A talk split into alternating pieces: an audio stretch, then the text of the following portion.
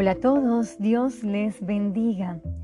En el libro de Proverbio detalla que debemos poner todo en las manos de Dios y que sólo así alcanzaremos éxito. Y no solo en este libro, sino a través de la Biblia encontraremos vez tras vez el mismo consejo. El tema de hoy es Camina en justicia. Acompáñeme a Isaías 33 del 15 al 17. El que camina en justicia y habla lo recto, el que aborrece la ganancia de violencias, el que sacude sus manos para no recibir cohecho, el que tapa sus oídos para no oír propuestas sanguinarias, el que cierra sus ojos para no ver cosa mala. Este habitará en las alturas, fortaleza de rocas será un lugar de refugio. Se le dará su pan y sus aguas serán seguras.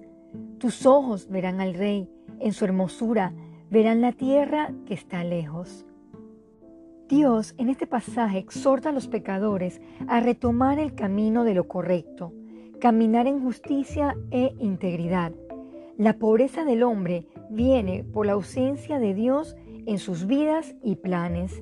Vayamos también a Isaías 33 del 5 al 6. Será exaltado Jehová, el cual mora en las alturas, llenó a Sión de juicio y de justicia, y reinarán en tus tiempos la sabiduría y la ciencia, y abundancia de salvación. El temor de Jehová será su tesoro. Estas citas nos recuerda que el verdadero tesoro se encuentra al obedecer a Dios. Un pasaje que también enfatiza esto es Eclesiastés 12, del 13 al 14. El fin de todo discurso oído es este, teme a Dios y guarda sus mandamientos, porque esto es el todo del hombre, porque Dios traerá toda obra a juicio, juntamente con toda cosa encubierta, sea buena o sea mala. Querido oyente, ¿estamos orándole a Dios en busca de dirección y sabiduría? Los principios bíblicos serán su guía en este caminar. Solo así andaremos en justicia y lograremos una vida con propósito. Leamos Proverbio 16, versículo 17. El camino de los rectos se aparta del mal, su vida guarda el que guarda su camino. ¿Cómo es nuestro andar? ¿En justicia o falsedad? Seamos entendidos de la palabra de Dios. Solo así hallaremos bienaventuranzas. Oremos.